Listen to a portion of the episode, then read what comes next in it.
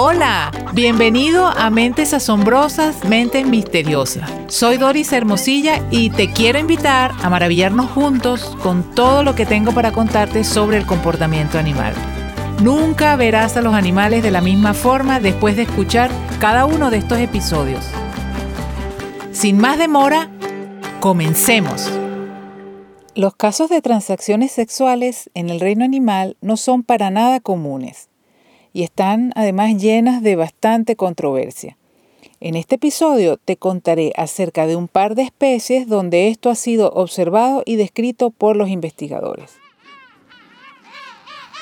El pingüino de Adelia es el típico pingüino pequeño cuya altura nos llega aproximadamente a la rodilla. Este pingüino hace sus nidos con piedras, a diferencia del pingüino emperador que no hace nidos y cuida y empolla el huevo entre sus patas. Con seguridad has visto películas o documentales donde muestran al abnegado padre cuidando del huevo mientras la madre va por alimento.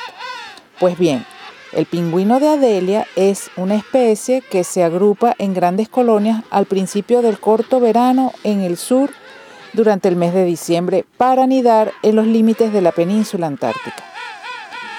Los nidos están hechos con pequeñas piedras y cuando el verano está más avanzado y aumenta el deshielo hay riesgo de que los huevos se vean afectados por esta agua. De modo que los padres han de resolver esto y conseguir más piedras para reforzar el precario nido. Así que las hembras salen en búsqueda de piedritas. Y da lo mismo si para conseguirlas tienen que robarlas a otros nidos. Pero eso sí, se exponen a peleas que pueden ser bastante agresivas, llenas de picotazos y aletazos. Pero hay una forma menos arriesgada de conseguir piedritas. Dentro de estas grandes colonias de aves hay otros individuos solteros, sin compromiso y sin descendencia que cuidar, que se dan a la tarea de coleccionar piedritas, llegando a armar unos verdaderos palacios de piedra. La fémina en cuestión, aprovechando un descuido de su pareja, lo deja en el turno de cuidar al huevo, aprovecha y se llega hasta donde está uno de estos machos. Con sugerente lenguaje corporal le deja saber que sí, que está dispuesta a copular con él. El macho que está con las hormonas a millón no se lo piensa dos veces y presto accede a copular con la hembra. Una vez consumado el acto, la hembra recoge con su pico a lo que venía, la piedrita. Bueno, y también hay más, las más astutas que se saltan la parte de la cópula. Tan solo llegan, coquetean y rápidamente huyen con una piedra en su pico. Usualmente los machos no hacen nada, pero algunos sí que intentan reclamar sus derechos maritales.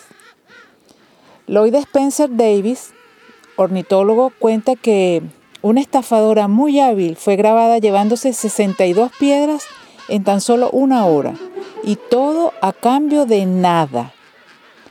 Podría parecernos que el pingüino macho es muy tonto por dejarse estafar de esta manera, pero el doctor Davis explica que más bien están muy desesperados y construyendo estos grandes nidos de piedra que no albergan huevo alguno es una forma de atraer hembras y la posibilidad de una cópula. Total, no tienen nada que perder coleccionando sus piedras.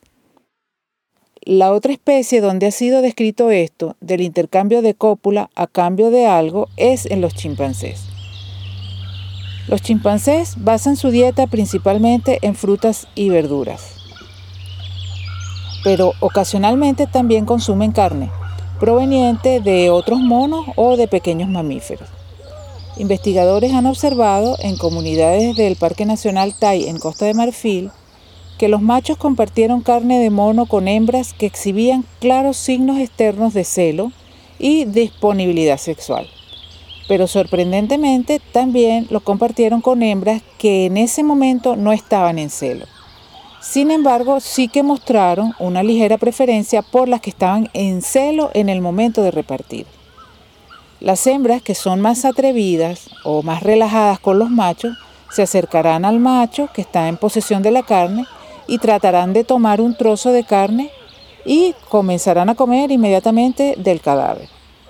El macho puede que no reaccione a esto y permita que la hembra coma tranquilamente, o puede que le arrebate la carne de las manos. Cuando esto último ocurre, las hembras suelen reaccionar gritando y haciendo un berrinche. Hay otras chimpancés que son más tímidas y lo que suelen hacer es que se sientan junto al macho y gimen, tocando ocasionalmente el cadáver o extendiendo su mano ahuecada hacia el macho. Los investigadores registraron 262 transferencias de carne de macho a hembra. Recopilaron datos sobre apareamientos y observaron el mismo número, 262, durante los momentos en que las hembras estaban en celo. Los investigadores afirman que los machos duplican su éxito de apareamiento al compartir carne con las hembras. Y esto es un beneficio potencialmente enorme. Algo también curioso es que los investigadores determinaron que cuando los chimpancés se acicalan entre sí o comparten otro tipo de alimentos como frutas o nueces, los machos no mejoran sus registros de apareamiento. De hecho, acicalarse solo se intercambia por acicalamiento, no por sexo. Por lo que vemos, la carne se valora mucho mejor entre ellos y se paga con apareamiento. El hecho de que los machos de los chimpancés compartieran carne con las hembras que no están en celo también podría agregar más fuego al debate sobre las capacidades cognitivas de los chimpancés. Esto se debe a que la investigación podría sugerir que los chimpancés pueden anticipar interacciones futuras o recordar interacciones que tuvieron en el pasado. Espero que también este episodio te haya gustado. Imagino que para muchos es un descubrimiento este comportamiento en animales como el pingüino especialmente. Como te he dicho antes, nunca verás a los animales de la misma forma después de escuchar cada episodio. Te invito a que nos sigamos reencontrando y dejes que te cuente muchas cosas más sobre el comportamiento de los animales. Hasta la próxima.